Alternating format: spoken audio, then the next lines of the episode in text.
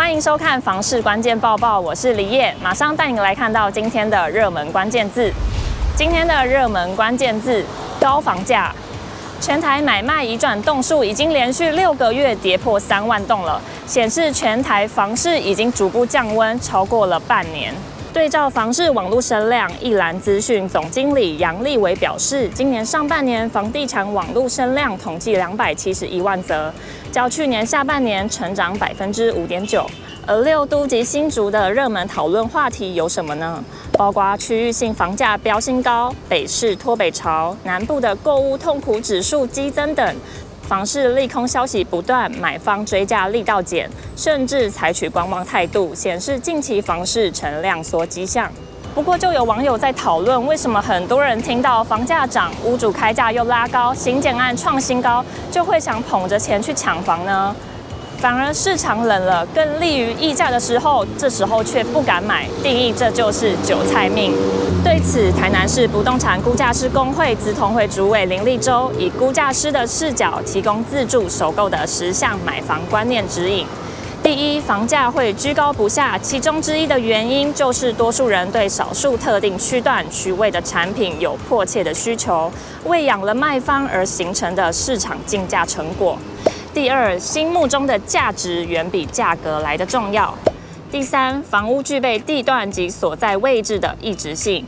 例如每间房屋的采光、通风都不会一模一样，所以房屋成交价格包含为了有优先选择的权利所支付的价金。第四，合理的价格是建构在相对性，而非聚焦成交价格是否在绝对的低点。再来第五点。有可能半年后，别人还在烦恼人生的购屋大事，你已经爽住六个月了。第六，房价总是会有涨有跌，只要勤劳观察房价资讯，没有买到相对的最高点，应该就没有什么好遗憾的。第七，自住的前提之下，不要把买房当作投资获利或当作金融商品，那些只是纸上富贵。第八，房价背后所代表的意义，并非只是成本加利润，或是基本的居住需求，而是表彰社经地位或身份，甚至会影响结婚生子以及家庭的组成。第九，必须要承认的是，不少人的观念可能不只是要有房住而已，而是要住得舒适便利，住得合宜，住得优，住得心旷神怡，且最好可以靠房获利。第十，一定务必坚守在财务可能负担的范围内去寻找自己的一居屋，不要去多想靠买房获利这一件事。今天的精选新闻，首先来看到在信义商圈享有高知名度的法式早午餐 PAUL 宣布将结束营业。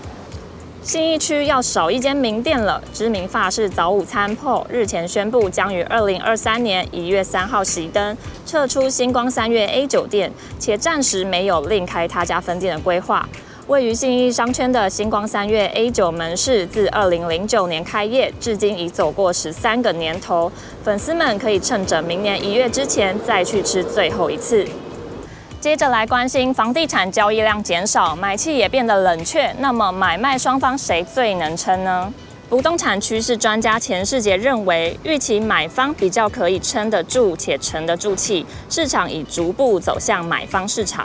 很多人在讨论房价何时会明显下跌，目前买卖双方都在观望等待，但房市的走势基本上当在犹豫期时，也就是现在的情势，买气很冷又升息当中，景气也不是太好，房价已有开始小幅松动，尤其是成屋、中古屋。他也指出，当房市买方持续观望不进场，房价逐渐松动到想放弃，就会开始更明显下杀了。他表示，若明年开始买气还是弱，景气下行更严重，加上卖压撑不住，急着要卖，但买方还是在等待时，那明年第二季、第三季预期房价将明显下修。